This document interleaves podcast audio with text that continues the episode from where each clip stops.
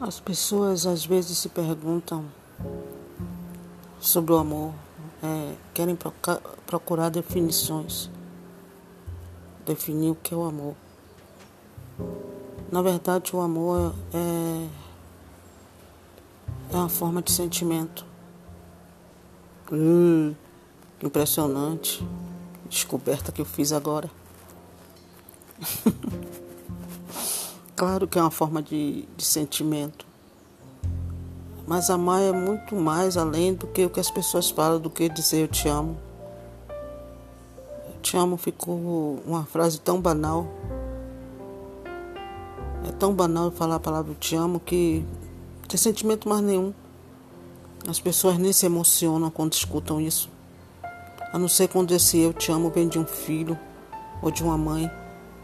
Fora isso, é como se fosse um bom dia.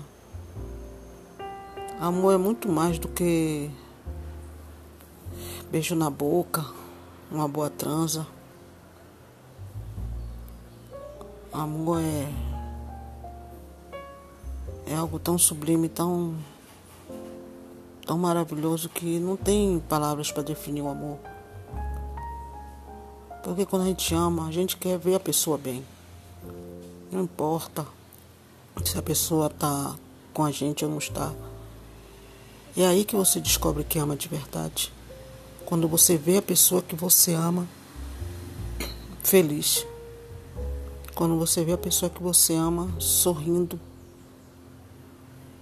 Quando você vê a pessoa que você ama realizando os sonhos dela.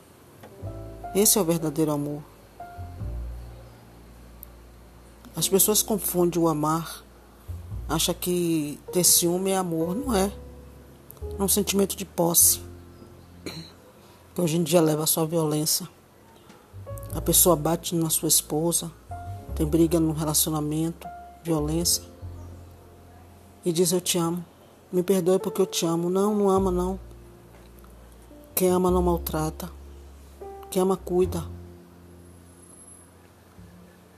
Quem ama não fala palavras que ferem, que machucam. O amor é fogo que arde sem se ver, sabe? É ferida que dói e não se sente.